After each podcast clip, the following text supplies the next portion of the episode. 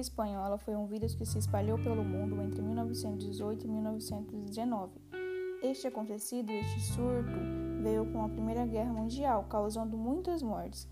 A gripe espanhola não surgiu na Espanha, mas recebeu este nome em razão da forte divulgação do problema na imprensa espanhola.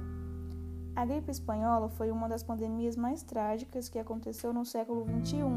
Foi uma doença mortal que a medicina não teve respostas para combatê-la. A teoria mais aceita pelos estudiosos do assunto é de que a gripe espanhola teria surgido em campos de treinamento militar nos Estados Unidos.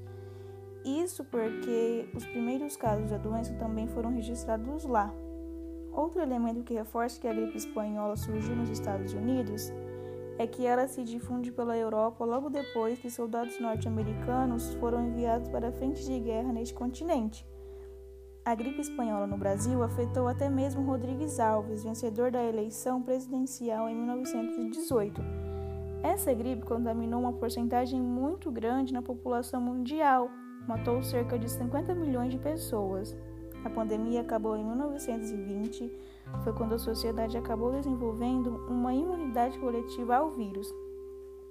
Então, agora no ano de 2021, temos um caso bem parecido com o que se passou, que é o mais novo coronavírus, que ambos têm praticamente os mesmos sintomas, que são bem parecidos.